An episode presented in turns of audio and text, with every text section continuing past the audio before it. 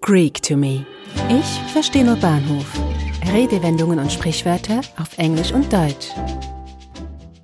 Jemanden auf den Arm nehmen.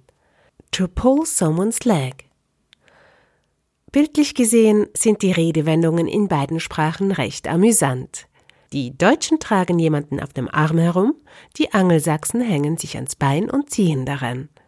Die Bedeutung dieser Idiome ist in beiden Sprachen gleich. Jemanden foppen, anführen oder anschwindeln. Meist ist es scherzhaft und freundschaftlich gemeint. You have not really got a black mark on your face.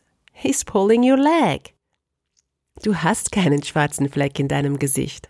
Er nimmt dich bloß auf den Arm. Woher die Phrasen kommen, ist nicht eindeutig geklärt. Eine einleuchtende und simple Erklärung für den deutschen Ausdruck ist, dass man eine erwachsene Person wie ein kleines Kind behandelt, das man auf den Arm nehmen kann. Die Herkunft von to pull someone's leg ist auch nicht belegt.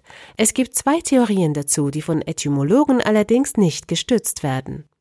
Die erste Diebe stellen ihren Opfern ein Bein, pull their legs, um dann der stolpernden Person zu Hilfe zu eilen, und dabei nutzen sie den Körperkontakt, um an die Geldbörse zu kommen. Diese Masche soll im viktorianischen England oder auf mittelalterlichen Marktplätzen gang und gäbe gewesen sein. Die zweite Theorie das Dorf Tyburn war bis 1783 der Hinrichtungssport schlechthin außerhalb der Stadt London.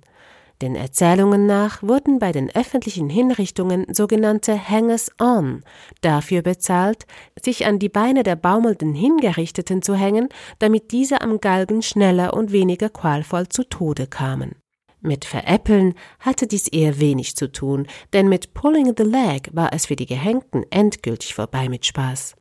Den Zusammenhang zwischen der heutigen Bedeutung von Pulling Someone's Leg und den Dieben oder den Hangers-on bei Hinrichtungen ist eher fadenscheinig und gehört in die Kategorie der Volksetymologie. Selbst die Existenz der Hangers-on wird angezweifelt. Das Idiom im Sinne von jemanden auf den Arm nehmen wurde erstmals in schriftlicher Form in Amerika um 1880 in einer Zeitung verwendet und soll eine Neuprägung gewesen sein. Auch wenn wir die Herkunft nicht kennen, merken Sie sich, to pull someone's leg ist nicht mit der deutschen Redewendung sich ein Bein ausreißen zu verwechseln. Wenn man sich übermäßig anstrengt, um etwas zu erreichen, dann gibt es im Englischen den Ausdruck to jump through hoops oder to bend over backwards. Die Episode ist nun leider zu Ende und nein, ich nehme sie nicht auf den Arm.